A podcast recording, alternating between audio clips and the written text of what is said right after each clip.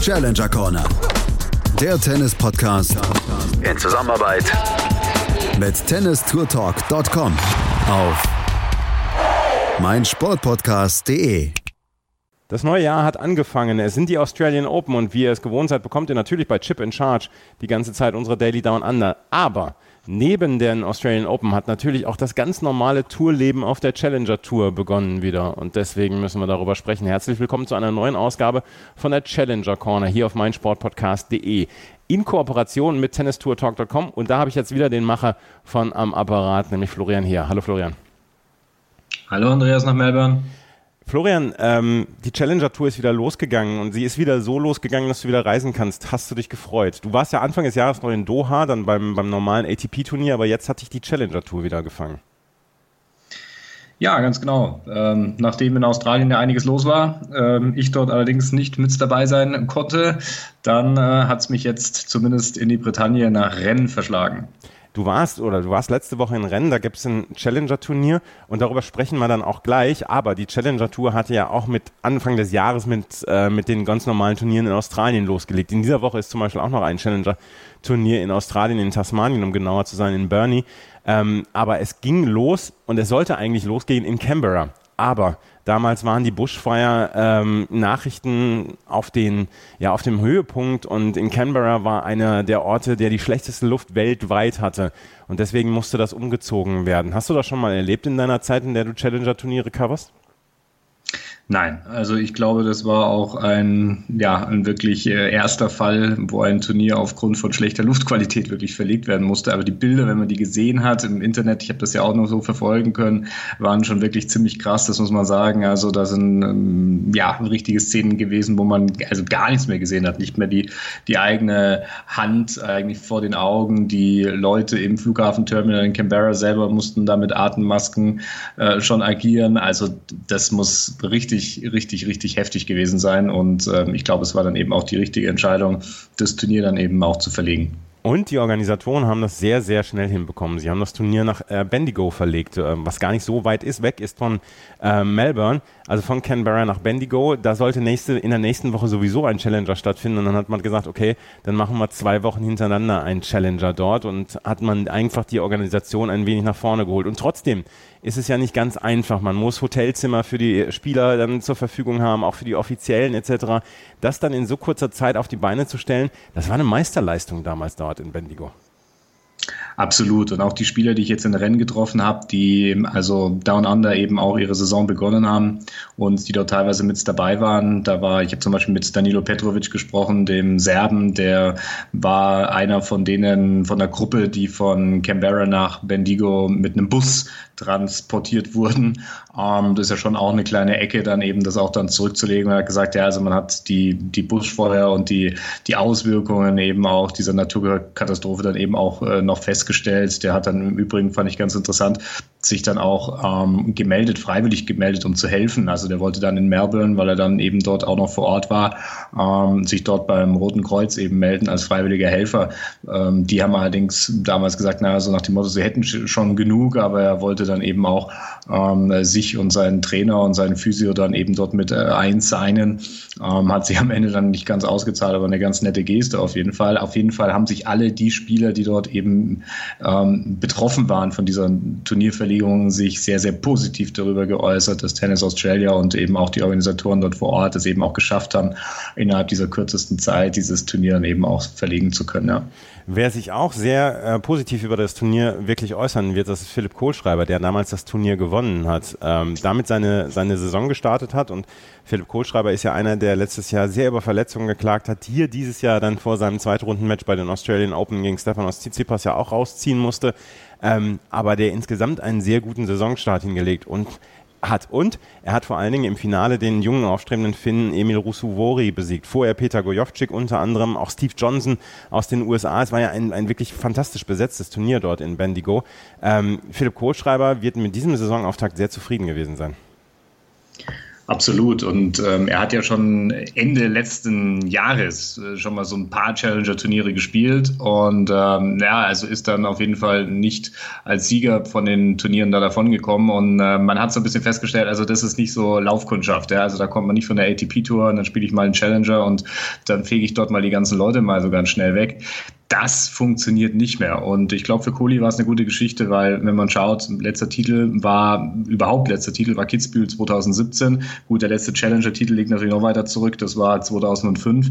Aber naja, ich glaube, so innerhalb der letzten drei Jahre dann mal wieder hier auch ein Turnier gewinnen zu können, ich glaube, das ist wichtig für Selbstvertrauen. Und du hast es schon angesprochen, das war ein unglaublich stark besetztes Turnier. Also das wäre, glaube ich, auch äh, gut als 250er auf der ATP-Tour durchgegangen und Kohli selbst selbst war ja in Anführungszeichen ja auch nur an Nummer 4 gesetzt.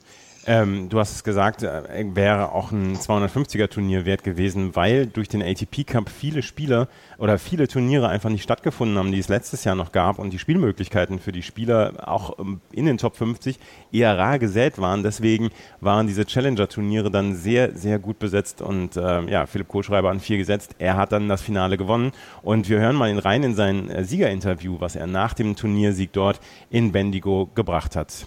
Philip Kohlschreiber from Germany, congratulations. You've won the APIS Canberra International here in Bendigo. It's been a great week. What are your thoughts? Of course, very happy, um, very excited. Um, we all know it was a very rough start, um, but big compliments to, to all the team around uh, to put or make it happen here in Bendigo. Um, I think it was a great week. Um, all the players were really um, happy, myself as well. I think I played really good tennis here. And yeah, thanks again to all the staff. Thanks to you, Kim. I think it was uh, not easy to make all the decisions, but uh, I hope you have some holidays now, and I guess you need it. Thank you very much. And have you, you've been in the sport a long time, have you ever relocated events before? No, I think it was the first time. Um, yeah, we all know it's very uh, hard for, for the Australian people with the bushfires. Um, so my thoughts are with them. I mean, I'm here for joy, you know, but um, some other families um, they have really tough, tough luck at the moment. Um, so all the thoughts to them.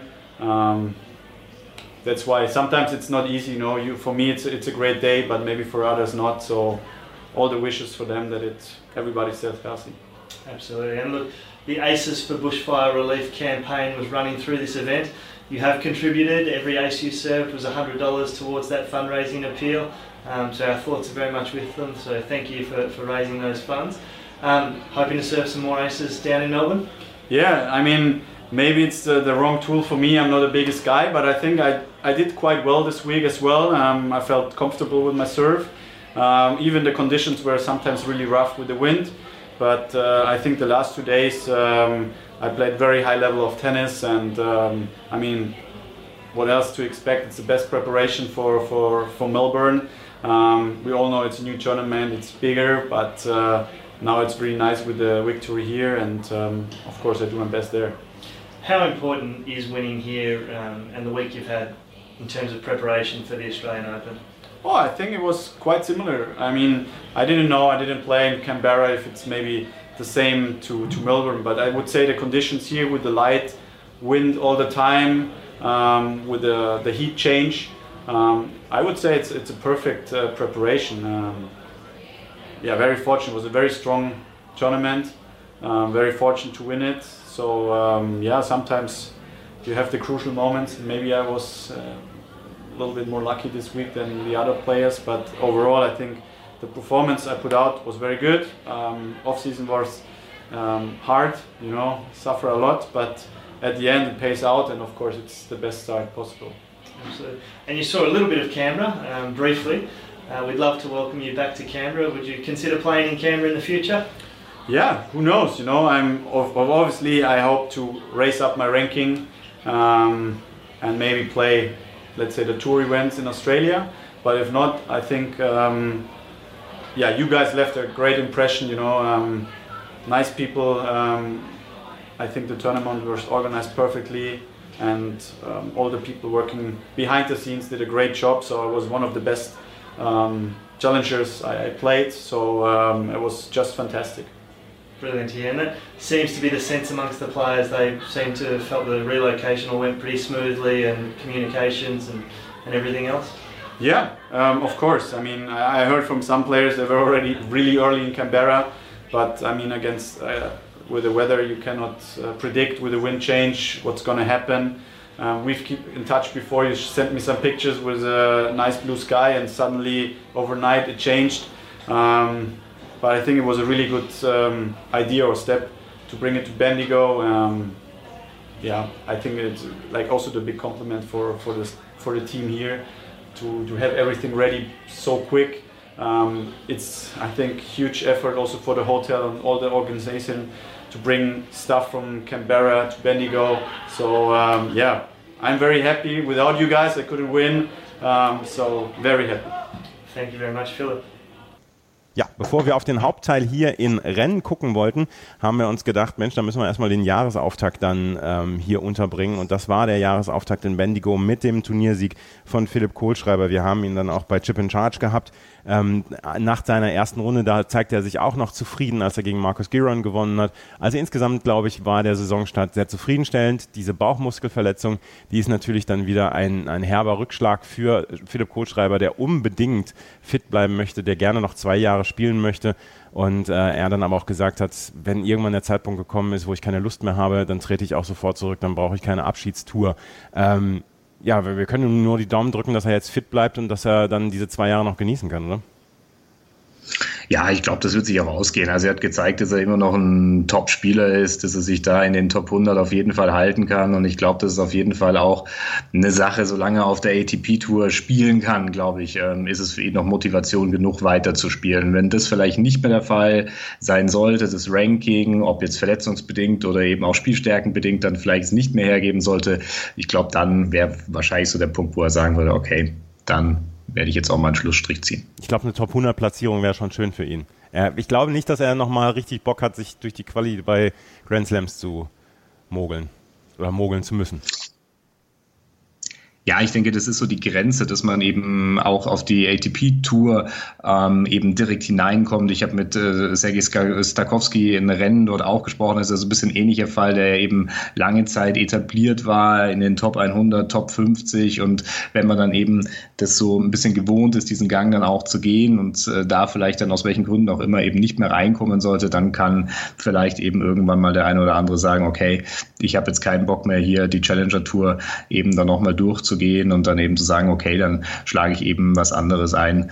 Ähm, und ich glaube, bei, ähm, bei Kohli wird es auch wahrscheinlich irgendwas im Tennis vielleicht auch ähm, weiterhin in Zukunft bleiben. Ja, das glaube ich nämlich auch.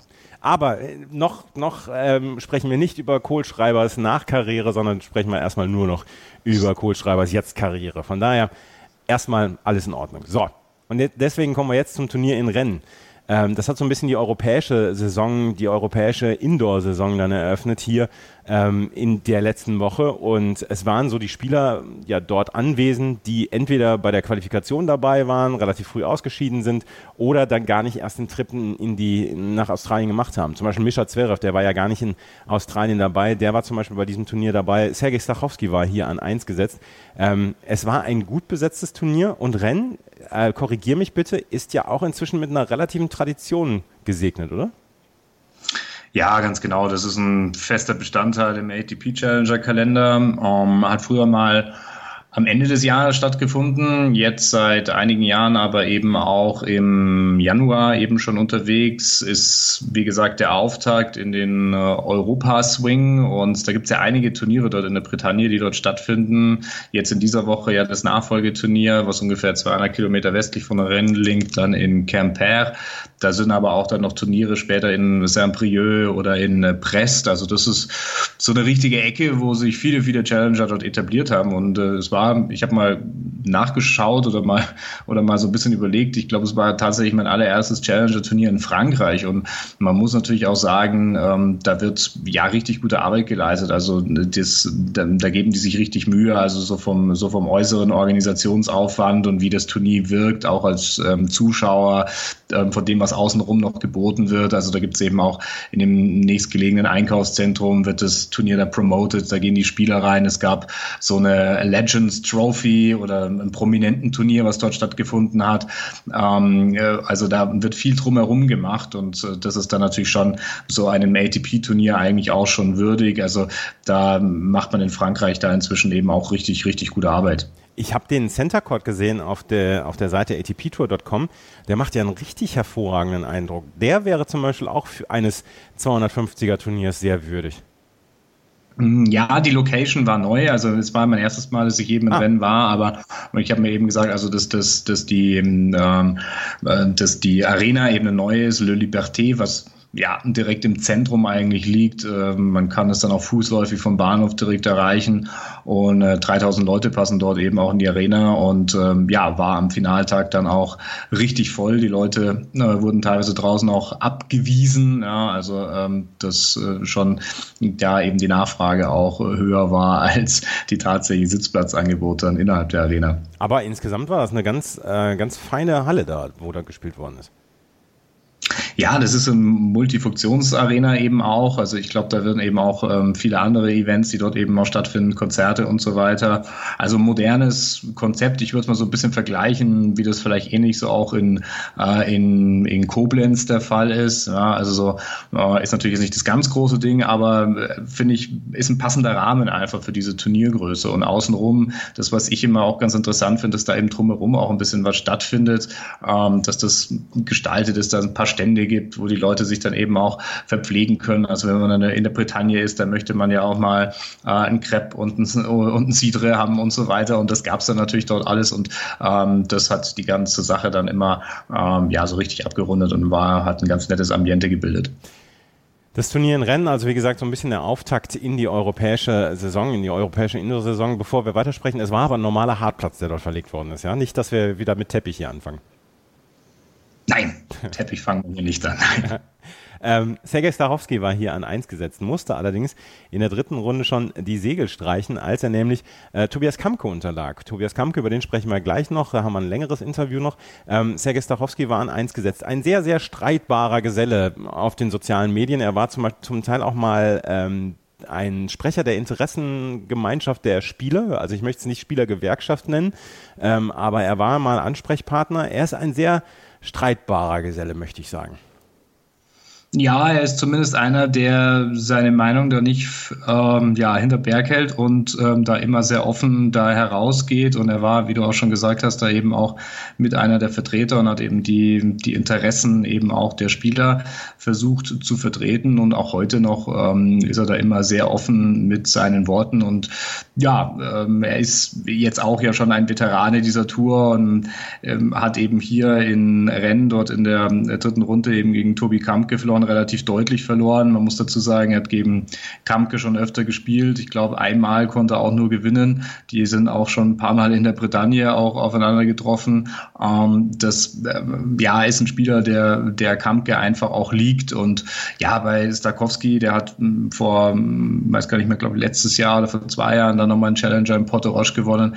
Aber da merkt man auch eben so ähnlich wie bei Kohlschreiber, naja, also wenn es jetzt nicht mehr so richtig läuft und ich dann eben auch nicht mehr ähm, dort äh, fest äh, etablieren. Ich kann auf der ATP-Tour, und das hat er eben dann auch im Interview gesagt, dass es für ihn eben eigentlich kein Ziel ist, mehr auf der ATP Challenger Turnier und äh, Tour unterwegs zu sein. Also er möchte jetzt eben auch weniger Turniere spielen in diesem Jahr. Er möchte ähm, dann hauptsächlich ATP Tour Quali spielen und wenn er dann eben nicht reinkommt ins Hauptfeld, dann ist ähm, ja ist für ihn im Endeffekt auch die Woche gelaufen und sagt okay, aber dann ist es halt so, ja. Und ähm, wenn das über ein zwei Jahre denke ich mal, dann eben auch sich nicht weiter äh, in eine positive Entwicklung dann eben auch geben wird, dann wird das auch eben sein lassen. Und das hat er dann auch ganz deutlich gesagt und hat eben auch gemeint, also es wird wahrscheinlich eines seiner letzten Saisons hier auf der Tour sein. Dann hören wir doch mal rein, wenn wir schon mal die Chance haben, mit ihm zu sprechen, beziehungsweise du die Chance hattest, mit ihm zu sprechen, dann hören wir doch mal rein, was er zu ähm, seiner Karriere beziehungsweise zu den aktuellen Themen zu sagen hatte. Das hört ihr jetzt. Sergei Stachowski. Well, yeah, Sergei Skatowski, first of all, congratulations. Good win, good start into the tournament. What was the key to success today? Um, I guess serve would be a most adequate word to say so. I think I won uh, 100% of my first serves in second set. That gives a lot of chance. Uh, I can't say that it was a very successful match. I think we were all had ups and downs. I was struggling a bit with the surface. It's it's very uh, very sharp, and uh, the ball takes all the all the spin, so it's very hard to have some clean shots if you want to stay in. So you have to move a bit backwards. So it's not uh, my best position on court, but I have to adapt. Yeah, you you started the season in Australia. How difficult is it for you to adapt to the conditions here indoors? Uh, well, it's not, the indoors is always easy to adapt. Uh, the surface is a bit different. Uh, it's uh, Australia wasn't that fast this year, so it's not the, the matter of, uh, of a pace. It's just a matter of uh, of the general. The, the surface here is a bit more tricky in terms of you know it takes all the spins and it's a bit uneven at some point that you know the fast goes both through and then if you if you spin it up it goes up a bit. So it's tough to adjust especially when the first match uh, my opponent already played one match before so it had a bit easier for him but I hope that uh, my performance in the second match will be a bit better. Maybe also with with the journey you had from Australia to come here to Rennes when did you arrive? I arrived on Monday. I arrived pretty late but I knew that I'm going to be playing Wednesday so I had a, I had two days at home I had to spend some time with family, with the kids. Um, the jet lag already gone. I'm sleeping pretty well, so I can't say it's jet lag. You're a veteran on the tour, but you're the top seed here in Rennes. Is it is it is it is it still a bit of a pressure for you, or is it well, well more or less a normal case to, to be a top seed at a challenger event? I wouldn't say there's any pressure. I mean, all these guys here they play well. Uh, the level in between, uh, I would say, 50 to to 250 is very very. The margin is very little and uh, you can beat anybody, you can lose to anybody. So you have to be, you have to stay on top as much as you can, uh, and I'm trying to do that. It's going to be a very different season for me this year. I'm going to play significantly less, and uh, and we'll see where it's going to bring me. You say you will play less. What does it mean in terms of your schedule for the year? Uh, in terms of I'm going to be trying to play more of the tour qualies, and if not going to get in, I'm not going to go to the challenges. So meaning uh, after this, I'm going to go to Montpellier, Rotterdam, Marseille if I don't get in on any of those events, I just don't play three weeks. Uh, I'm going to play Pau because uh, I made a commitment to my very good friend uh, Jeremy Chardy, who is running the event. So I'm going to play Pau. It was a nice event last year. So uh, after that, I think I'll skip the, the, the, the, month because there's a, there's a state circuit and we have a Davis Cup before that. So I'm not going to states. So it's going to be a very different season for me, and it's very, very likely to be one of the last ones. Does it feel difficult for you to be maybe being ranked between ATP Tour and ATP Challengers? That's that. That's what you said before. That you're a bit in between. Yeah, you know I mean? it's always tough uh, having a having a decent uh, career before, and I spent mm. ten years in the top hundred, and some of those years in the top fifty, and it's definitely challenging to push yourself constantly through. And uh, uh I don't know. I was able to prepare well for the season. Mm. I had a really good three weeks of preparation it's more of a mental part to push yourself to constantly perform against the guys which are hungry and you know the ranking is not that great but they all want to win. They all want to to beat you or just to win another match. And it's getting mentally mentally tough because you have to stay on top. Otherwise you know. I could have easily lost the match day. It was not a big margin it just mentally and emotionally it is hard to push yourself do you still put yourself any goals in terms of ranking positions, for example? Of course I do, but my biggest goal was this year to get to Olympics. For that, mm. I have still what four months in, and I need to collect about 300 points. It's a very feasible and very reachable goal, and for me, it's a priority right now. Next up will be Tobias Kamke. Do you know him? I guess so. we played, I think, in Quimper last year. I don't remember. Yeah, I think seven six in the third it's always tough to play against Toby because he's a very good athlete. He likes to play on one pace. He doesn't give you a lot of free balls and returns well. It's going to be a hell of a match, I can tell you that. The last one, I saw on Twitter that you uh, think you will offer some wine in the next cup. Can you can, can you tell yes, us a bit about well, this project? Well, well, you know, talking wine in France is very hard because uh, no, I started the project four years, ago, five years ago, 2015, we purchased. Uh, we you cannot purchase agricultural land in Ukraine, so we rented long-term rent at 20 hectares of uh, wineries in Ukraine. Uh, we replanted, we restructured, we planted some different wines. Uh, and basically, yes, the 18 is the first vintage which we're coming out. Uh, we're gonna launch on the 30th of January. That's why actually I don't play Quimper. Uh, we launch in Kiev with our uh, two reds. We have uh, monocepage of uh, Saperavi, which is a Georgian grape, and Merlot. Uh, it's a very difficult business, and I mean uh, the people of in France they know it is. Uh, we have a very big market in Ukraine. We have only few producers, but we don't have the culture of wine drinking. Mm. So this is the challenge, and uh, I hope we're going to be able to to be part of this uh, cultivation of wine drinking in Ukraine. It's a very I don't know how to say. I have no idea how it's going to unfold. Uh, I believe we have a very decent product we've put a lot of effort into it. We've put all the knowledge that we could get and uh, behind it, and there was a lot of resources put into this project. So, for me, I can't say it's a business. For me, it's more of if we will be able to keep on uh, this project going, it will be fair enough for me. But it seems that you like drinking wine. No, no, no, no. For me, yes. It's I can't say I like drink wine. I like the the whole process of it and the whole culture behind the wine drinking because it's more of a healthy wine, uh, product of alcohol to drink. It gives you pleasure. You can have friends around. You can share it. So the whole the whole concept of wine drinking is not about actually drinking wine. It's about sharing the wine, sharing the different exp- uh, experiences of the same wine, the tasting, the different bottles. It's it's not about that you pop a very exp- expensive bottle home and you drink it by yourself. It's actually popping it with the friends and then sharing it with it. That's the the whole concept and I get into it because I was playing. I am still playing in for uh, Primrose, Villa Primrose in Bordeaux, uh, and uh, the sponsors there are, are, the the wine producers of the region, and very good ones. And I've been able to be around the people which produce wine or some partly involved in the wine business, and it's a very very unique culture, and I really love it. And that's basically how I got into it. And maybe it will be possible to buy it on the internet. Uh, we are oriented 90% for Ukraine, mm-hmm. so our production for Europe will be only, I think, uh, 4,000 bottles between two of each. Mm-hmm. And we're very going to be very local. I am trying to negotiate a stock in Bordeaux that we will be uh, for purchase in Bordeaux. But uh, in terms of internet, it's very it's very expensive to ship in Europe. So we will have a stock in Budapest, where I currently live, and we're going to try to cover the Austrian, Hungarian, Slovakian, and Czech market there. Uh, I will be locally bringing some wines for the friends, uh, but in general, to order it online in Europe, it's it's it's a it's maybe a for the future, but for now we're we're settling it off. Okay, perfect. Thanks a lot. Thank you. Schatz, ich bin neu verliebt. Was? Da drüben. Das ist er. Aber das ist ein Auto. Ja, eben. Mit ihm habe ich alles richtig gemacht. Wunschauto einfach kaufen, verkaufen oder leasen. Bei Autoscout24. Alles richtig gemacht. Die komplette Welt des Sports. Wann und wo du willst. Der MLS-Podcast. Daniel Rupp, Vincent Kurbel und Anne Meyer führen dich jeden Freitag durch die Spieltage der Major League Soccer er von Chicago Fire wegkam, war nicht schön, weil sie ihn einfach getradet haben und er aber wahnsinnig viel Herzblut in dieses Team gesteckt hatte. Sie informieren dich über Ergebnisse, Skandale und Geschichten des amerikanischen Fußballs.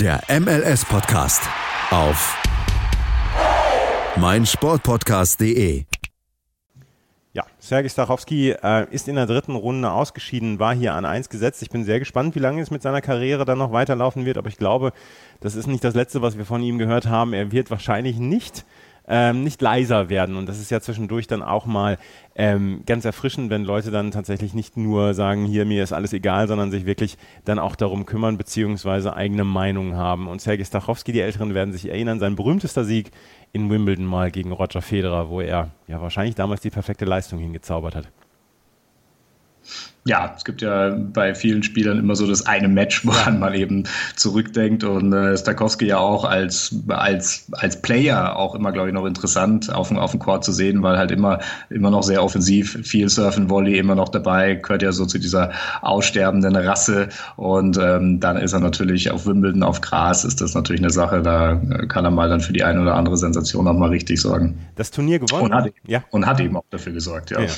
Das Turnier gewonnen hat Arthur Rinderknecht ein äh, Name, der so in Deutschland eher dann lustig aufgefasst wird. Er ist Franzose und er hat dieses Turnier gewonnen. Du hast eben gerade gesagt, in Rennen war am Finaltag war so viel los, dass man Leute ähm, zurückweisen musste und ihnen keine Plätze mehr zusichern konnte.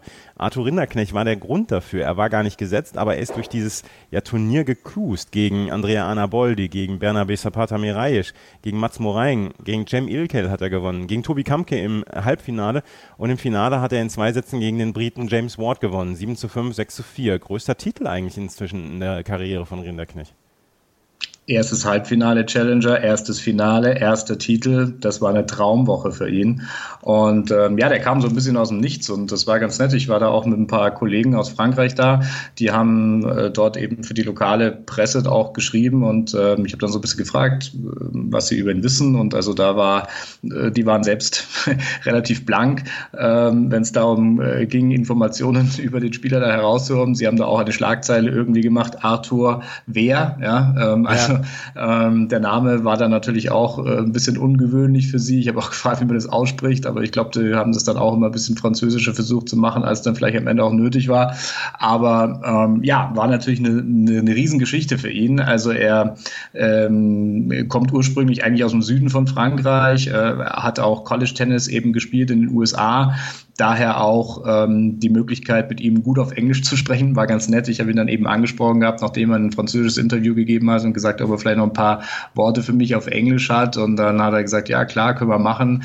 Ähm, so nach dem Motto, ich bin einer der wenigen Franzosen, mit denen du das machen kannst. Ja. Und ähm, das hat dann eben auch sehr, sehr gut funktioniert. Ähm, trainiert jetzt äh, eben auch in Rennen, ist dort eben auch, äh, wohnt dort, trainiert dort. Also er war wirklich der Local Favorite des Turniers. Zwei Dinge, an die ich, äh, die ich mit Arthur Rinderknecht verbinde. Er war Teil des Doppels der ersten Runde, die gegen Kevin Krawitz und Andreas Mies letztes Jahr bei den French Open verloren haben. Gina Rinderknecht, das war das Erstrundendoppel, das äh, Krawitz Mies letztes Jahr aus dem äh, Weg geräumt haben. Und ich glaube, er spielte irgendwo Regionalliga oder zweite Bundesliga in Schleswig-Holstein. Das hat mir jedenfalls mal ein Twitter-User erzählt. Das sind die beiden Dinge, die ich mit Arthur Rinderknecht verbinde. Aber Lassen Sie uns doch selber mal hören. Das war er im Interview. Nach seinem, wann hat er, wann hast du mit ihm gesprochen? Das war, glaube ich, nach der dritten Runde, genau, äh, nach dem Drittrundensieg ähm, gegen Mats Moraing. Äh, Jem Ilkel, oder war es genau, ja. Also Viertelfinale oder, war Jem, äh, Jem Ilkel, dritte Runde war Mats Moraing. Okay, Entschuldigung, genau, dann war es Moraing, genau. Genau, da hören wir ihn jetzt nach seiner Drittrunden, nach seinem Drittrundensieg. 6-2, 6-3 gegen Mats Moraing. Yeah, first of all, congratulations. Uh, good win today. Um, what was the key to success in this match today? Um, I mean, we discussed with my coach uh, before the match. Of course, I had a, a solid game plan. Um, I knew what to do. Uh, I had to, to do it after afterwards, of course. But uh, already, when you know what what you have to do during the match, it's it's helping a lot.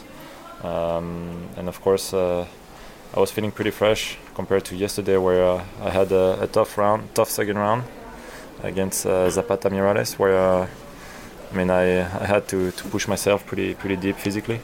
So, but I was feeling fresh this morning, uh, which was great. So I really wanted to put uh, a lot of intensity in the in the beginning of the match. Try to break him as early as possible, so so I could get the, the confidence and then, uh, of course, of take the lead in the match and and push him down. So that's what I could do, uh, which helped me a lot, of course, uh, to to get the rhythm in the match.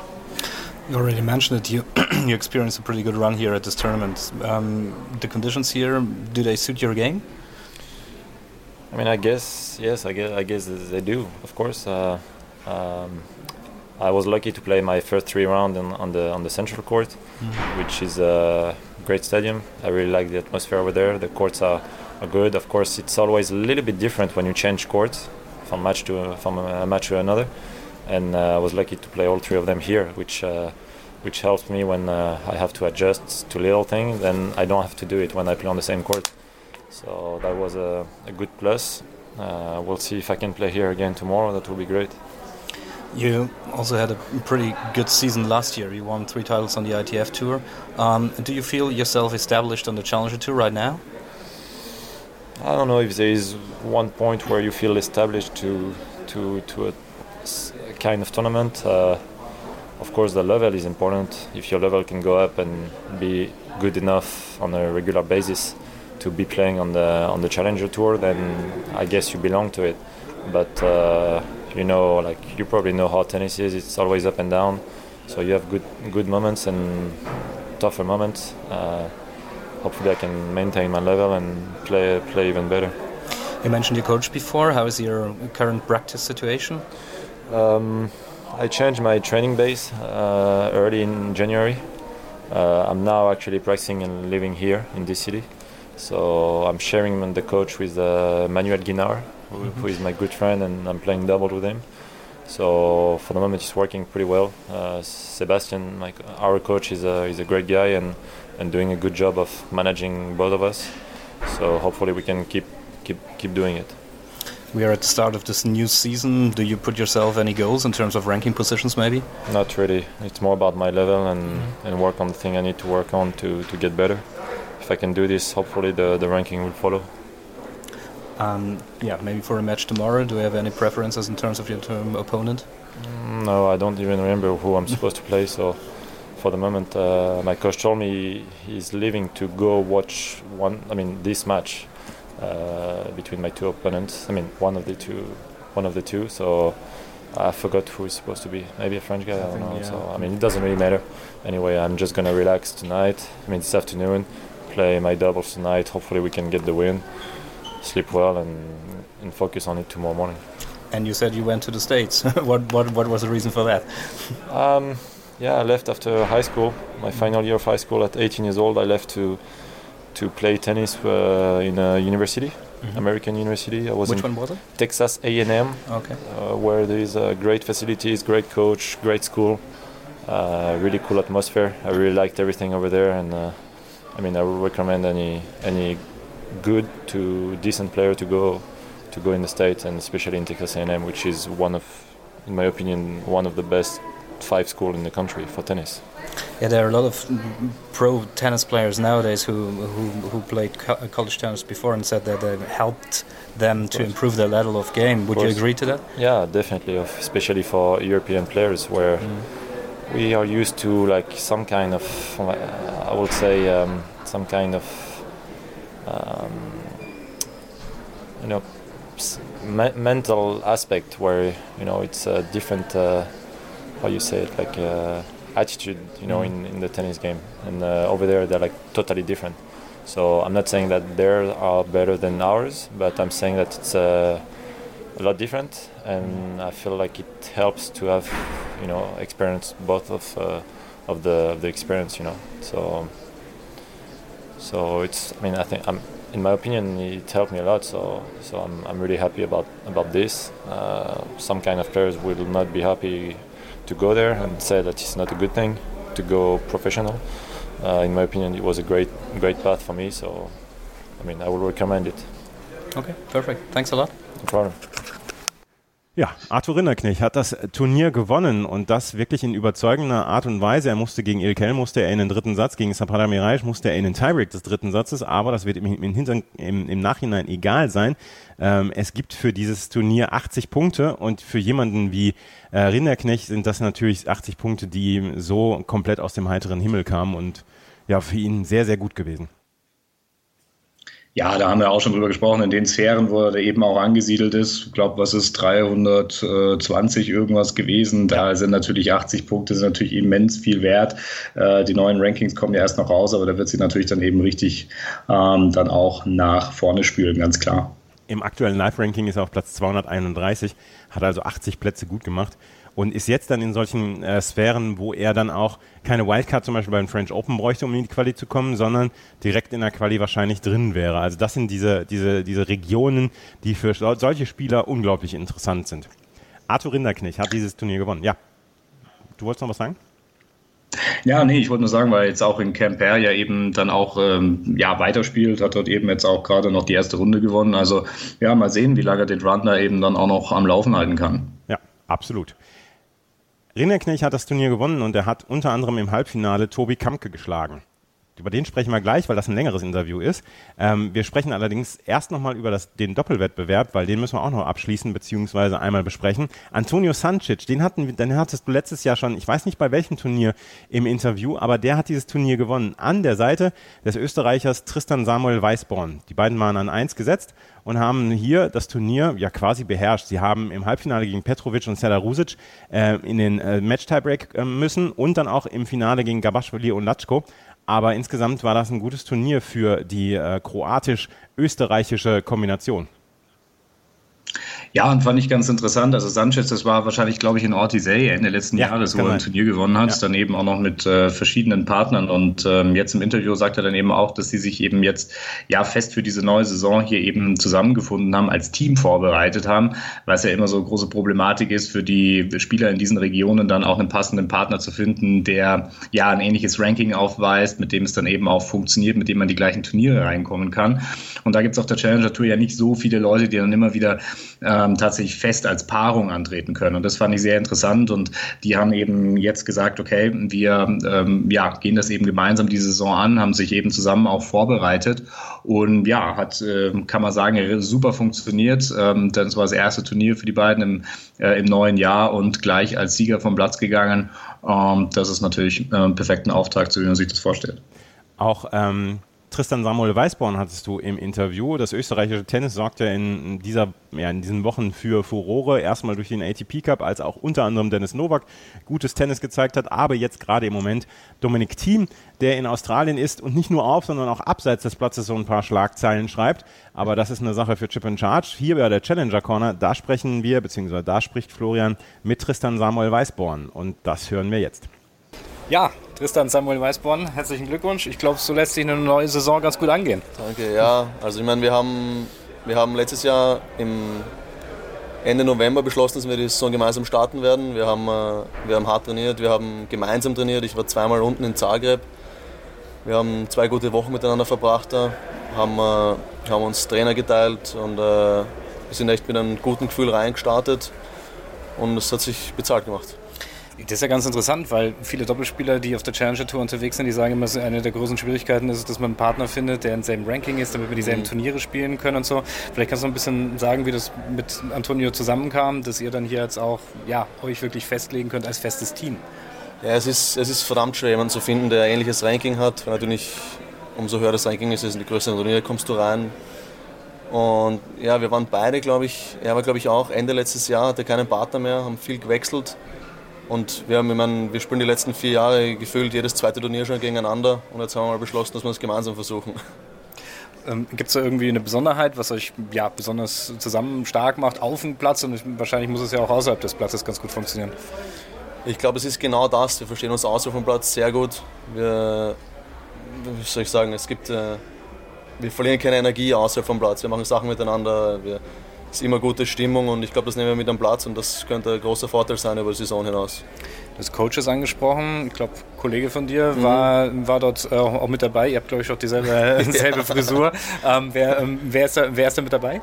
Das war Roy Kraftschewitsch, ist ein ehemaliger Trainingskollege von mir, der, der auch in der Leichtathletik sehr gut war. Also der hat bei mir jetzt im Aufbau den Kraftbereich übernommen und der nimmt auch äh, die, die Turniere, also ist mein Touring-Coach quasi. Mhm und äh, eins gibt noch einen zweiten Coach vom Antonio, der Marco, der wird ein paar Turniere mit uns mitreisen. Und dann haben wir halt noch unseren Stamm zu Hause, aber es wird, äh, meistens wird der Reue bei uns mit dabei sein. Trotz allem war das ja heute auch kein ja, äh, Spaziergang, kann man sagen. Jetzt musste zweimal zurückkommen mit einem, mit einem Breakdown. Ähm, ja, vielleicht noch ein paar Worte zum Finale heute.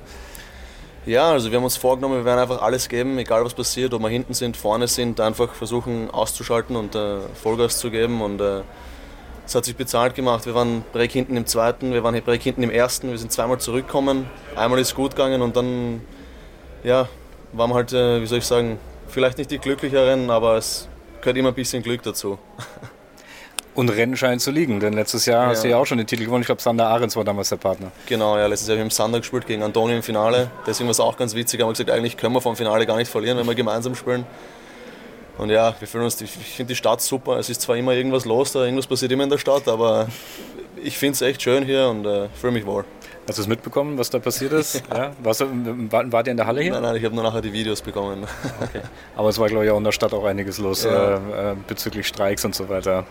Ähm, ja, ähm, vielleicht noch ein paar Worte über die, über die Turnierplanung. Wie, wie geht es jetzt weiter? Wie, wie sieht euer Schedule aus? Wir haben uns entschieden, dass wir nach Amerika fliegen. Wir haben morgen einen Flug nach Los Angeles. Wir spielen äh, Newport, dann Dallas, dann Cleveland. Und dann müssen wir noch schauen, wie wir mit der Turnierplanung machen, weil China ist äh, vielleicht nicht so eine, so eine gute Idee jetzt im Moment, was da drüben los ist.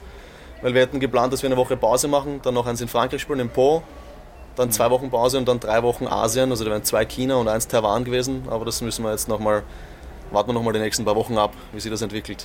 Sind eigentlich diese Turniere, die, die Challenger-Turniere vor allem in China, sind die für euch immer auch ganz interessant? Da gibt es viele Punkte zu holen. Äh, manchmal sind die Turniere auch vielleicht nicht ganz so stark besetzt. Spekuliert man da so ein bisschen mit drauf? Ich würde gar nicht sagen, dass die Turniere schwächer sind, weil mhm. es, äh, es ist eben, wir fliegen dorthin, weil ein großes ist. Mhm. Wir, da, danach richten wir unsere Turnierplanung aus. Wir fliegen jetzt nach Amerika, weil da ist das größte Challenger. Dann hätten wären wir Asien geflogen, weil dort auch ein, das größte Challenger ist. Ähm, grundsätzlich würde ich sagen, Asien fliegen ist immer schwierig, würde ich sagen, weil einfach alles, die Kultur und alles, ist, das Essen ist anders dort. Es ist eine gewisse Zeit geht immer gut, aber ich sage dann so, über drei Wochen ist dann meistens ein mentaler Kampf. Also da geht es dann darum, wer, wer ist stärker und steckt das besser weg. Okay. Ähm, du hast auch letztes Jahr auch Australien, glaube ich, auch nicht gespielt, dieses Jahr auch nicht. Ähm, Gibt es dafür Gründe, dass du in Europa immer anfängst? Äh, die Challenge in Australien, na, ich in Australian Open bin ich leider noch nie reinkommen, es ist nicht ausgegangen. Ähm, ja, ich wüsste nicht, warum ich für nach Australien fliegen soll für Challenger, die, wo es die gleichen Punkte gibt, wenn ich es hier ums Eck habe. Also mhm. ich fühle mich wohl hier und das ist der einzige Grund. Aber wahrscheinlich als Zielsetzung für euch auch wird sein, jetzt äh, irgendwann den Step zu machen, wahrscheinlich auf die ATP zuzukommen, oder? Auf jeden Fall, ja. Ich, Im Moment, die letzten Jahre habe ich immer ein paar Wochen reinschnuppern können in, bei den ATPs. Und Ziel ist auf jeden Fall jetzt mal Top 50 knacken heuer und dann bei allen großen oder größeren Turnieren reinkommen, um den nächsten Schritt eben zu machen. Deswegen haben wir echt harte Vorbereitung hinter uns. Die Vorbereitung, vielleicht noch kurz ein paar Worte dazu. Ihr habt gesagt, ihr habt euch in Zagreb getroffen. Ähm, wie lange wie lang war das und habt ihr da an bestimmten Sachen gearbeitet? Kann man das auch als Doppelspieler machen, dass man da so gewisse Sachen vielleicht auch eintrainiert?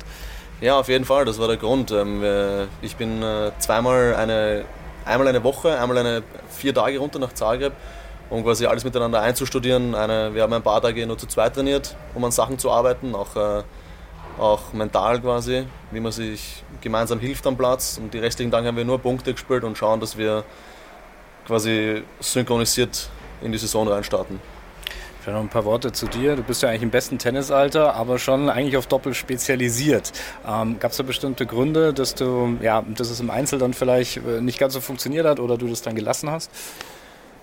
Ja, es war so, ich habe vor, vor vier, fünf Jahren gesundheitliche Probleme gehabt und habe dann noch äh, so ein, ein Jahr vielleicht versucht, da ist es nicht besser geworden und dann habe ich eigentlich schnell entschieden, weil ich auch sehr gern Doppel spiele, sage okay, ich, ich will auf jeden Fall weiter Tennis spielen und dann konzentriere ich mich aufs Doppel. Weil das dann in dem Fall auch ja, ja physisch ging, auch ein bisschen leichter doch zu verarbeiten ist. Es vielleicht. ging um die Atmung und mhm. äh, es war einfach nicht möglich damals, dass ich äh, fünf, sechs, sieben Mal jeden Ballwechsel links, rechts laufe und im Doppel ist es gegangen. Es ist auch, ich glaube, es wird jetzt wieder gehen. Aber ich glaube, es ist verdammt schwer, jetzt nochmal einen Schritt zurück, zurück zu machen und nochmal im Eisel zu beginnen. Deswegen werde ich jetzt werde ich es am Doppel lassen. Und wahrscheinlich ist auch wahrscheinlich irgendwann mal auch Zielsetzung, dann für Österreich vielleicht mal im Davis Cup oder sowas zu spielen oder ATP Cup. Das sind ja so Sachen, da braucht man immer auch ein paar ganz gute Doppelspieler. Ja, auf jeden Fall. Für mich ist äh, Davis Cup ist für mich ein, ein Riesending. Ich, hab, ich war einmal dabei letztes Jahr in Moskau im Team. Da habe ich schon gehofft, dass ich vielleicht zum Einsatz komme, aber natürlich verstanden, dass sie, sie den Jürgen spielen haben lassen. Und äh, ja, also Davis Cup ist für mich eines der größten Sachen. Ich spiele liebend gerne für mein Land. In, äh, das Einzige, was in Österreich so ein bisschen fehlt, ist vielleicht, dass sie auf Challenger-Ebene in den letzten Jahren sich eigentlich gar nichts getan hat. Also fällt kein großes Turnier ein. Ich glaube, Salzburg war mal irgendwann mal ein Turnier, das liegt aber schon einige Jahre her. Ähm, ist für euch, die so in der Regionen des Rankings da sind, eigentlich auch ein bisschen schade, oder? Ja, es ist schwieriger auf jeden Fall. Meine, wir, haben, wir haben ein paar Futures, ich weiß nicht mehr, wie viele es jetzt noch sind. Es waren einmal, glaube ich, zehn oder sogar elf. Das war echt gut, um einzusteigen. Und dann ist, ist es schwierig, den nächsten Schritt zu machen, weil du, du musst halt weiter wegreisen, du musst immer Quali spielen. Jetzt, wenn man es vergleicht mit Frankreich, gut, das ist wahrscheinlich das andere Extrem, wo der Zehntbeste in jedem Jahrgang die Wildcards bei den Challenger bekommt, mhm. macht es einfacher. Aber ich würde mal annehmen, dass wenn einer wirklich gut genug ist, würde er sich trotzdem durchsetzen. Okay, dann wünschen wir alles Gute für den Rest der Saison. Danke. Schatz, ich bin neu verliebt. Was? Drüben. Das ist er. Aber das ist ein Auto. Ja, eben. Mit ihm habe ich alles richtig gemacht. Wunschauto einfach kaufen, verkaufen oder leasen. Bei Autoscout24. Alles richtig gemacht. Zwölf Teams. 24 Fahrer. Pure Energie. Attack Mode. Der Formel E Podcast mit Sebastian Hollmichel und Markus Lehnen. Lass dich elektrisieren. Mein Sportpodcast.de. Ich finde es immer sehr, sehr erstaunlich, wie, wie, viele Facetten diese Spieler dann auch haben, beziehungsweise wie viele interessante Interviews es geben kann, weil ähm, es sind so viele Charaktere dann auch auf der Tour. Das finde ich super. Ja, absolut. Und ähm, das ist vor allem auch hier, das sind ja Spieler, die sich vor allem auch sehr, sehr früh ähm, so auf das Doppelspiel konzentriert haben. Ja. Er ist, ein, glaube ich, 28 Jahre alt, ähm, eigentlich bestes Tennisalter na, und musste eben aufgrund von ähm, einer Krankheit, hatte also irgendwie Atemwegsprobleme äh, vor ein paar Jahren dann eben gesagt, na, also ich kann die ganz langen Rallyes ähm, äh, im Einzel kann ich einfach nicht mehr gehen und hat sich dann eben früh auf das Doppelspiel äh, konzentriert. Hat mich so ein bisschen erinnert an Andreas Mies, weil du vorher auch angesprochen hast, der eben auch dann früh sich eben auch aufs, äh, aufs Doppel konzentriert hat. Und das sind natürlich auch Spieler, die dann von sowas, denke ich, auch mal träumen und sagen, ja, also ähm, wenn es eben ein Gravitz Mies zum Beispiel dann eben auch schaffen, die dann eben auch über viele Jahre auf der Challenger Tour unterwegs waren und dann den einen großen Durchbruch hatten, beziehungsweise dann natürlich auch auf der ATP-Tour sich etabliert haben zuvor, ähm, dann ähm, ja, will man das eben auch ähm, versuchen, das eben anzugehen. Und ich glaube mit Antonio Sancic auch einen erfahrenen Kroaten, der an der Seite hat, der eben auch Spezialist, Spezialist im Doppel ist, haben sie, glaube ich, die Möglichkeit, das zu machen. Und sie haben übrigens auch gesagt, na, also Top 50 ist natürlich hier das Ziel, das in dem Jahr zu schaffen. Und das kann natürlich, wenn man dort so mal ein paar Turniersiege dann ähm, im ersten Halbjahr hier auf der Challenger Tour dann eben auch schafft, dann ist man schnell mal bei den ATP-Turnieren mit dabei. Und ja, wie gesagt, Kramis haben, gesagt, haben natürlich vorgemacht, wie schnell es dann auch gehen kann. Absolut. Ähm, Tristan Samuel Weißborn also hat das Turnier mit seinem Kollegen Antonio Sancic gewonnen und wenn eine neue Doppelpaarung gleich mal einen Challenger gewinnt, dann kann es nicht so schlecht sein. Und wie gesagt, Kravitz Mies haben auch ihr erstes Challenger, was sie zusammen gespielt haben, gewonnen. Also ähm, wir können schon mal die ersten Wetten platzieren auf Sancic Weißborn bei den French Open. Mal gucken, wie weit sie da dann kommen, beziehungsweise ob sie dann schon dort ins Feld reinkommen. Abschließen wollen wir das Ganze mit einem längeren Interview mit Tobias Kamke. Tobias Kamke, ein, ja, ein Journeyman, ein weit gereister deutscher Spieler, ähm, der auch in der Quali bei den Australian Open dabei war, dort allerdings nicht durchgekommen ist, dann wieder zurückgeflogen ist nach Rennes und ähm, der schon seit ewigen Zeiten, möchte man meinen, auf der Tour ist. Ja, ähm, absolut. Also äh, bei Tobias Kampke auch äh, ist so ein ähnlicher Fall wie äh, Stakowski eben auch. Das heißt, der hat auch natürlich schon ähm, ein bisschen bessere Zeiten erlebt, kann man sagen. Also hat es dort eben auch schon innerhalb der Top 100 äh, längere Zeit gestanden, hat jetzt auch schon einige Jahre, muss eben warten äh, auf seinen äh, letzten Titel. Wir haben in Braunschweig das letzte Mal miteinander gesprochen, da war er im Finale, hat es dann dort verloren ähm, und jetzt hier im Halbfinale in Rennen ausgeschieden gegen eben Arthur Rinderknecht, der dann ähm, das Turnier eben auch gewonnen hat, was ein bisschen eine komische Partie war, denn ähm, Rinderknecht hat sich ähm, im ersten Satz oder im ersten Satz dann eben auch ein bisschen behandeln lassen, hat den Anschein gemacht, dass er eben nicht ganz fit war, hat den Physio da eben gerufen, wurde ein bisschen äh, behandelt dort in der Bauchmuskelregion. Er hat dann aber trotzdem den ersten Satz noch äh, gewonnen.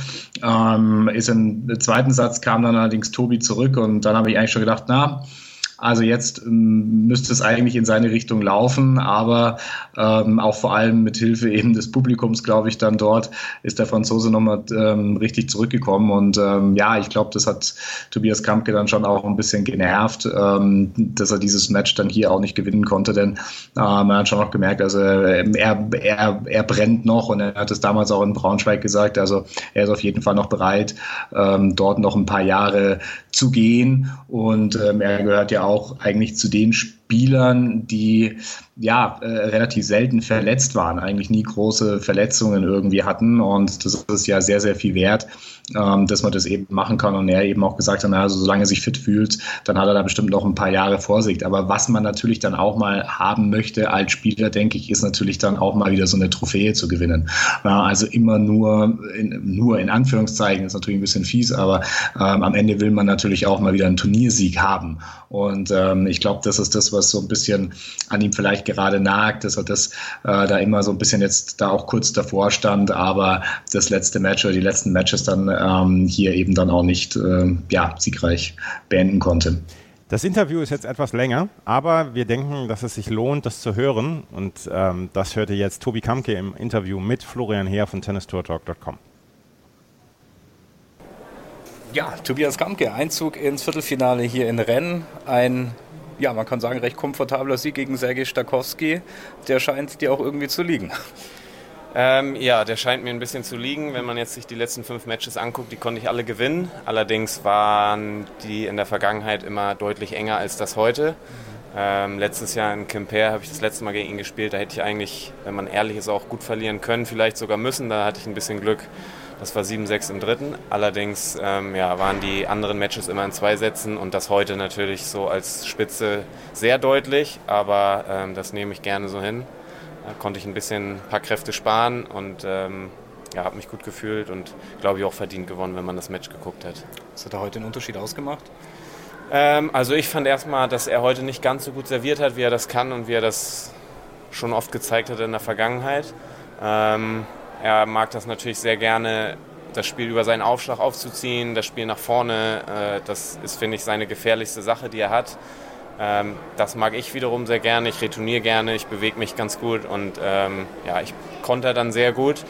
Das hat er, glaube ich, von Anfang an, fand ich heute gar nicht so richtig durchgezogen schon, sein Spiel, ähm, weil er das wahrscheinlich auch gewusst hat noch, dass, dass ich das halt gerne mag. Ähm, dann habe ich relativ schnell gemerkt, dass er sich von hinten in den Rallyes auch nicht so wirklich wohl fühlt. Ähm, und wenn man von seinem, sage ich jetzt mal, A-Spiel so ein bisschen weggeht, so wie er das heute gemacht hat, dann ist das oder kann das sehr schwierig werden, weil man sich dann in seinen B, C-Spielen nicht ganz so wohl fühlt. Ähm, ja, und ich hatte das Gefühl schon bei den letzten äh, Duellen, die wir hatten, dass sobald der Ball im Spiel war, ich von hinten eigentlich die Rallyes zum großen Teil immer gewonnen habe und dominiert habe. Das war heute wieder ähnlich, dass ich früh gemerkt habe, dass er, sobald der Ball im Spiel ist, sich nicht so wirklich wohlfühlt, gar keinen wirklichen Plan hat, wie er die Punkte gewinnen will. Und das nimmt schon mal so ein bisschen Druck von einem selber weg und das hat mir Selbstvertrauen gegeben. Dann habe ich meine Aufschlagspiele so ein bisschen entspannter spielen können. Ähm, habe dazu natürlich dann, wenn es wichtig war, immer noch gut retourniert und ja, gut gespielt in den wichtigen Situationen und ja, das war, glaube ich, ausschlaggebend heute. Das ist ganz witzig, ihr trefft euch öfter hier in der Bretagne, habe ich gerade gemerkt. äh, in Saint-Brieuc, äh, Quimper und so waren, waren die letzten ja. Matches. Ähm, bist du das erste Mal im Rennen? Nee, oder? Nee, ich habe ein paar Mal schon gespielt. Das allererste Mal 2008 sogar, also das mhm. ist ganz lange her äh, im zweiten Jahr, als ich Profi war. Ähm, dann habe ich hier gute Erinnerungen, weil ich hier mein erstes Doppelturnier mal gewonnen habe mit Philipp Marx 2014. Da war das aber noch ein anderer Center Court. Ähm, und dann habe ich dazwischen auch, ich glaube, zwei oder drei Mal gespielt. So genau weiß ich es gar nicht. Ich glaube aber, dass es so das fünfte Mal eigentlich sein muss, dass ich hier bin. Ähm, ja, damals war das Turnier immer noch zu einem anderen Zeitpunkt am Ende des Jahres, im Oktober.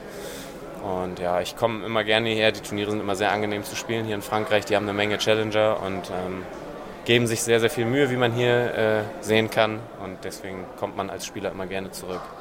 Ein bisschen ungewöhnlich ist, dass es gibt einen anderen Court, der ist, glaube ich, ein paar Kilometer nördlich von hier. Und mhm. ich glaube, du hast das erste Match jetzt hier auf dem Center Court gespielt. Äh, ist das ein bisschen schwierig für euch, wenn die zwei Courts so auseinander liegen, die zwei Bases? Ich glaube, da drüben wird auch trainiert, oder? Mhm. Ähm, und dann das erste Match dann hier zu spielen? Ja, das ist ja bei Hallenturnieren immer die Schwierigkeit, ne? eine Anlage zu finden, wo man vielleicht vier oder fünf Plätze in einer Halle haben kann. Ähm, den Platz gibt es nicht so oft. Ähm, vor allem in Frankreich bei den ATP-Turnieren ist es ein bisschen anders, aber bei den Challengern ist man das eigentlich so gewohnt, dass es immer einen Center Court gibt und dann eine Neben- und Trainingsanlage. Ähm, das war früher auch noch eine andere, die kenne ich oder kannte ich auch bisher noch nicht, die es dieses Jahr hier gibt. Ähm, Finde ich eine große Verbesserung, sowohl den Center Court als auch die Trainingsanlage. Ähm, ich habe mich heute Morgen hier dann eingespielt. Wir haben gestern schon mal geguckt, weil es dann immer ja ein bisschen anders ist. Der Ball springt ein bisschen anders in so einer großen Halle.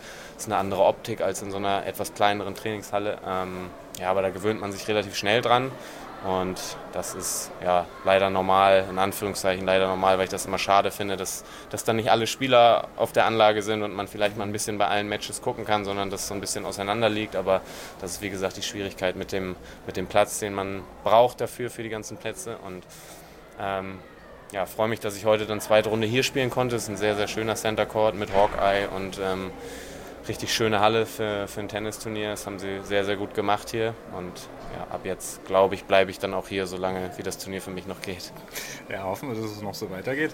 Ähm, du kommst ja aus Australien, hast dort angefangen, das ähm, bei den Australian Open Qualifying zu spielen. Mhm. Ich stelle mir auch ziemlich schwierig vor, dass man, glaube ich, einen langen Trip hatte, äh, wieder hierher zu kommen nach Europa. Ich glaube, indoors sich so dann wieder einzugewöhnen. Sergei hat gemeint, gestern habe ich mit ihm gesprochen, das ist nicht ganz so schwierig. Mhm. Aber ich denke mal, die Reisestrapazen und so weiter, wie ist es dir ergangen? Wann bist du hier angekommen? Ja, man merkt das auf jeden Fall deutlich. Das kann man, glaube ich, pauschal sagen. Also der eine hat ein bisschen mehr Probleme, der andere ein bisschen weniger. Ich äh, habe am Dienstag verloren in Melbourne, direkt am ersten Tag. Bin dann am Mittwochabend geflogen und war am Donnerstag in Hamburg. Donnerstagmittag. Ähm, dann braucht man immer sowieso erstmal anderthalb Tage, bis man wieder klarkommt. Und es dauert meistens auch so fünf, sechs Tage, bis man sich wieder an den anderen Rhythmus gewöhnt hat von der Zeit her. Ähm, von draußen nach drinnen zu kommen vom Tennis finde ich einfacher als andersrum.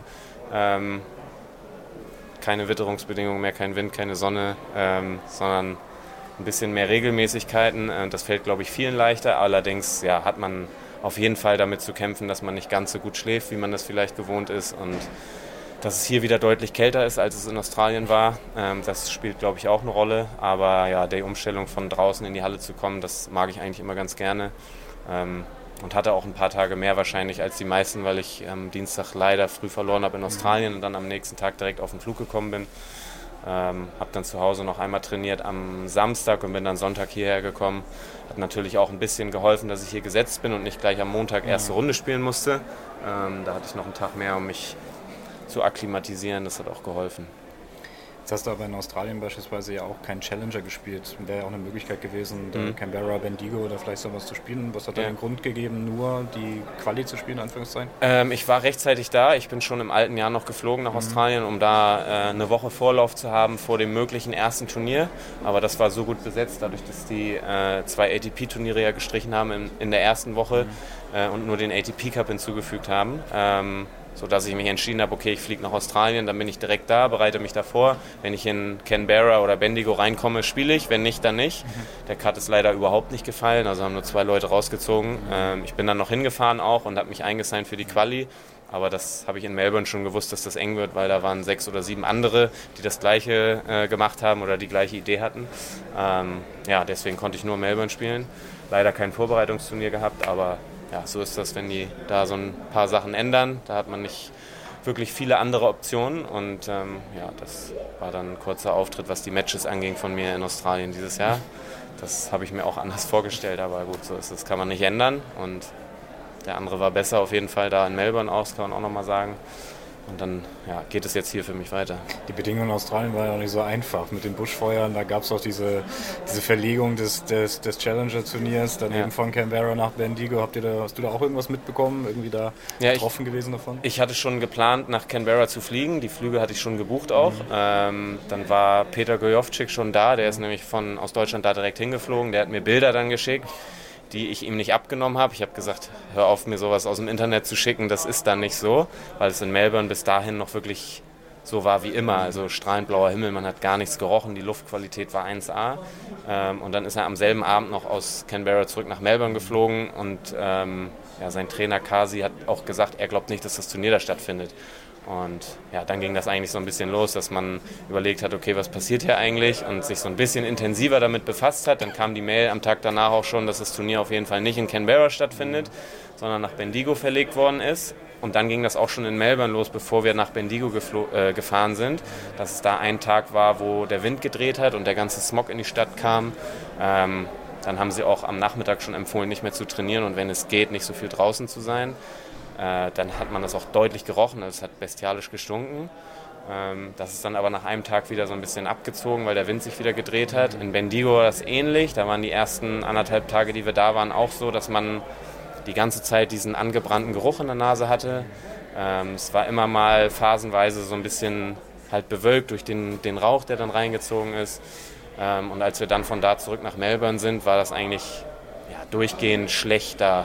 Ähm, am schlimmsten eigentlich dann an den Tagen, wo gespielt wurde. Am Montag war es schon am Nachmittag richtig schlecht und Dienstag, Mittwoch, so wie ich das noch mitgekriegt habe und von anderen gehört habe, hat sich das bis Ende der Woche eigentlich so gezogen, dass es ja eigentlich nicht spielbar war von der Luft, wenn man ehrlich ist, wenn man nach den Werten gehen würde. Ähm, ich hatte jetzt beim Match keine Probleme damit. Ich habe es natürlich die ganze Zeit gerochen, aber es war nicht so, dass ich irgendwie das Gefühl habe, okay, ich muss mich gleich übergeben oder mhm. dass es wirklich hart ungesund, soll es ja eigentlich sein, aber es kriegt man dann in der Situation nicht so wirklich mit. Ähm, ja, ist schade, weil ähm, das ist eigentlich immer meine Lieblingsreise, die Australienreise im Jahr, wenn man aus dem europäischen Winter fliehen kann und dann da möglichst lange äh, bei schönstem Wetter und draußen sein kann. Ähm, das ist so ein bisschen ja, untergegangen leider durch die katastrophalen Zustände da.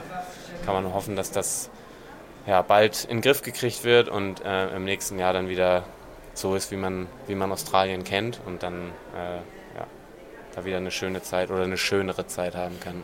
Ja, hoffen wir auf jeden Fall. Jetzt vielleicht noch ein paar Worte ähm, bezüglich der Vorbereitung, die du gehabt hast von, 2008, also von 2019 auf 2020 jetzt. Mhm. Wie verlief das bei dir, dort die, die Off-Season?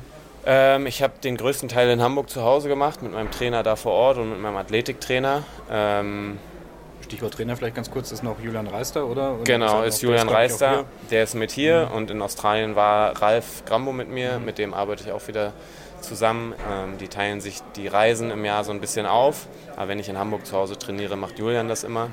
Ähm, ja, das habe ich zu Hause gemacht mit Marvin Möller zusammen, ein junger deutscher Nachwuchsspieler, der jetzt von einer sehr, sehr langen Verletzung zurückgekehrt ist. Der hatte massive Probleme mit seinem Handgelenk über anderthalb Jahre, hat jetzt sein erstes Turnier auch wieder gespielt in Nussloch.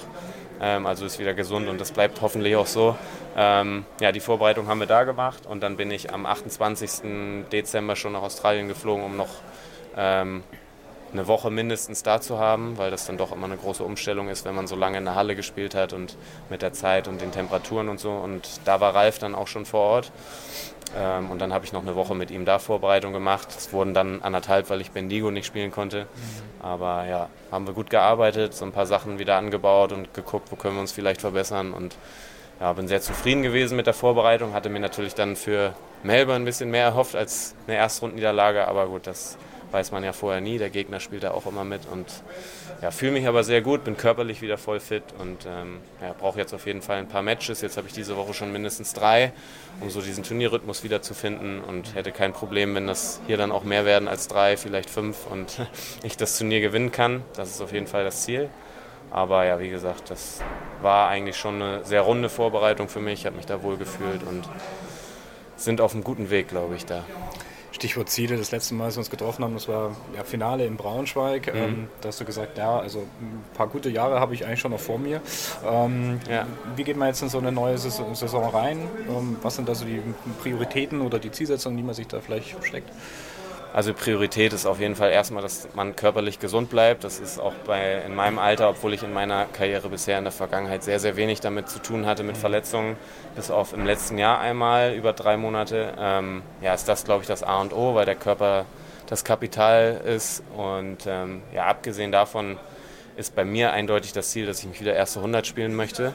Ähm, und ich bin auch überzeugt, dass ich das schaffe, wenn ich gesund bleibe und die Sachen so professionell mache, wie es von mir erwartet wird und wie es aber auch nötig ist, weil die Dichte der Spieler mittlerweile so zugenommen hat und so viele gute junge Spieler danach kommen und immer noch äh, andere Spieler, die vielleicht vor zwei, drei Generationen schon längst aufgehört hätten, äh, immer noch spielen und immer noch dabei sind. Ähm, deswegen ja, darf man da nichts verschenken. Man muss versuchen, so viel es geht, da rauszuholen und ja, sich täglich im Training zu verbessern und alles hat sich professionalisiert, da muss man mitschwimmen, sonst hat man da keine Chance. Das habe ich gemerkt in den letzten Jahren und das ist auf jeden Fall mein Ziel für dieses Jahr. Ich habe jetzt gestern ein bisschen gesprochen, ihr seid ähnliches Alter, habt ähnliche Vita, beide so Top 100 Spieler. Er hat gesagt, na, er möchte die Saison eigentlich jetzt ein bisschen weniger spielen, ja, oder wenn, dann möchte er eben halt hauptsächlich Quali, ATP spielen.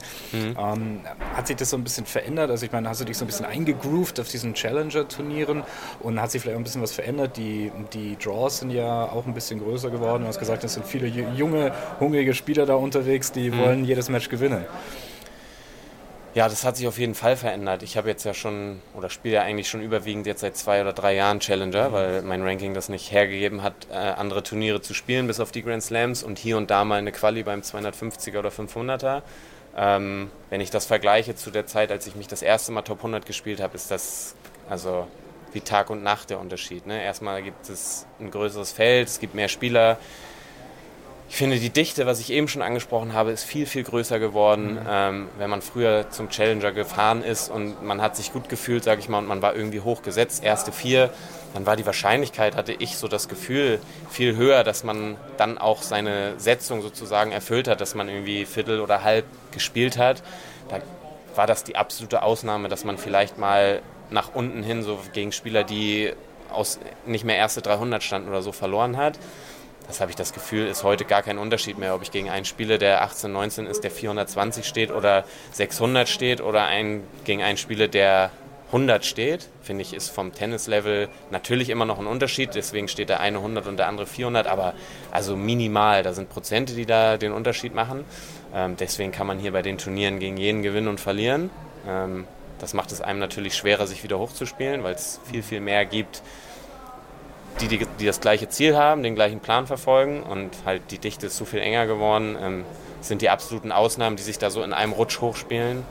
Ähm, ja, deswegen muss man sich damit anfreunden, dass wenn man nochmal das Ziel hat, sich wirklich hoch zu spielen und den Plan haben wir, haben wir gemacht und das Ziel verfolgen wir alle, dann geht das in erster Linie darüber, Matches bei Challengern zu gewinnen, weil es am Anfang auch nicht so viele ATP-Turniere gibt, bei denen ich jetzt reinkommen würde mit meiner derzeitigen Ranglistenposition. Ähm, das habe ich voll angenommen. Da muss man sich äh, auch für committen, glaube ich, weil das nicht so leicht ist, wenn man mal weiß, okay, es ist tausendmal schöner, wenn man Hauptfelder bei den ATPs ist und sich den Plan so stricken kann, wie man möchte und ab und zu mal so einen Challenger einbaut, sondern man muss sich da eiskalt äh, durchfighten, sage ich jetzt mal, und ähm, ja, die Herausforderung voll annehmen, dass jeder andere auch gewinnen will und einem nichts geschenkt wird und man eine Menge Matches spielen und gewinnen muss, um sich wieder da in eine Position zu bringen, wo man dann vielleicht mal sagen kann, okay, jetzt steht man wieder kurz vor 100, jetzt spielt man ein bisschen mehr ATP und ein bisschen weniger Challenger wieder. Ähm, ja, das habe ich gemacht und damit bin ich auch voll okay. Das ist für mich auch der einzige Weg, den es gibt, um das nochmal möglich zu machen, nochmal zurück in die Top 100 zu kommen. Und ja, ich ist jetzt übertrieben, wenn ich sage, ich freue mich darauf. Ne? Ich würde lieber direkt natürlich bei den ATPs anfangen, aber das geht nicht. Deswegen ja, ist das für mich voll okay. Ich nehme das total an und da wird sich im ersten halben Jahr, glaube ich, auch nicht viel ändern. Auch nichtsdestotrotz, das ist ja ganz interessant, weil du hast einen ganz guten Vergleich. Ich glaube, die Turniere haben sich ja auch verändert. Also die Challenger-Turniere, meine ich, du hast schon gesagt, hier gerade in Frankreich, die machen mhm. richtig guten Job. Ja. Ich glaube, dann kann man sich vielleicht auch so ein bisschen die Events mal, sag ich mal, so rauspicken, die dann auch, ja, auch, für, also auch als Spieler vom Treatment her, glaube ich, ganz angenehm sind, oder? Total, ja. Wenn man das vergleicht zu früher, ähm, ist es eigentlich auch nicht mehr zu vergleichen, ähnlich wie mit mhm. den mit den ähm, Draws und mit den Spielern, die da waren. Ähm, das ist nicht viel schlechter, wenn überhaupt, als jetzt ein ATP-Turnier in Frankreich. Bis auf das vielleicht das Feld ein bisschen anders ist und dass es ein bisschen kleiner aufgezogen ist, weil das Budget natürlich auch ein anderes ist. Ähm, aber ja, ich glaube, wenn man wirklich ein Ziel vor Augen hat, so wie ich, und das ausgibt und da alles dran setzen will, um das zu verfolgen, dann ist es auch eigentlich egal, ob man jetzt beim Challenger spielt oder beim ATP-Turnier oder beim Grand Slam. Natürlich wäre ich auch gerne noch in Melbourne und wäre jetzt in der dritten Runde, aber ja, genauso gerne spiele ich hier und ähm, wenn ich dann das Turnier hier gewinne, sind das auch 80 Punkte für mich, die bringen mich deutlich nach vorne. Ähm, ja, deswegen ist es eigentlich, glaube ich, primär, wenn man wirklich sich committet dafür und ein Ziel hat, was man verfolgt und was man gerne macht. Und ich spiele gerne Tennis und bin gerne unterwegs und dann ist es egal, ob man in Rennen ist oder in Montpellier oder Marseille oder in Quimper nächste Woche. Ähm, dann geht es um das, das große Ziel nicht aus den Augen zu verlieren und dafür alles zu tun, was nötig ist. Und dann ist das auch voll in Ordnung. Und das ist hier ein absolutes Top-Turnier, finde ich.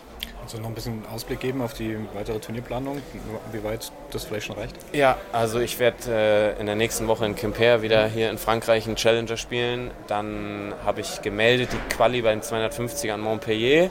Da bin ich aber relativ weit draußen und ich glaube auch, dass ich die nicht spiele. Äh, sondern dann nach Hause fahre, weil ich in der Woche drauf nach Amerika fliege und da ein Challenger in Amerika in Cleveland spiele und dann in Kanada zwei Turniere Drummondville und Calgary spiele. Ähm, dann komme ich zurück nach Europa und bleibe noch drei bis vier Wochen in der Halle. Auch wieder in Frankreich, die haben relativ viele Turniere. Ähm, Lille und Saint-Brieuc spiele ich da auf jeden Fall und zwischendrin wahrscheinlich noch eine Woche äh, in Almaty, das heißt jetzt nur Sultan, das wurde umbenannt. Ähm, das ist so der Plan bis jetzt. Ähm, und danach geht es dann auf Asche. Wann ich da genau anfange mit Turnieren, weiß ich noch nicht ganz genau. Das hängt, glaube ich, auch ein bisschen darauf ab, davon ab, wie viel ich jetzt spiele bis dahin, wie viele Matches und wie dann so das Ranking ist. Aber das ist erstmal der Plan, bis Ende März auf jeden Fall in der Halle spielen.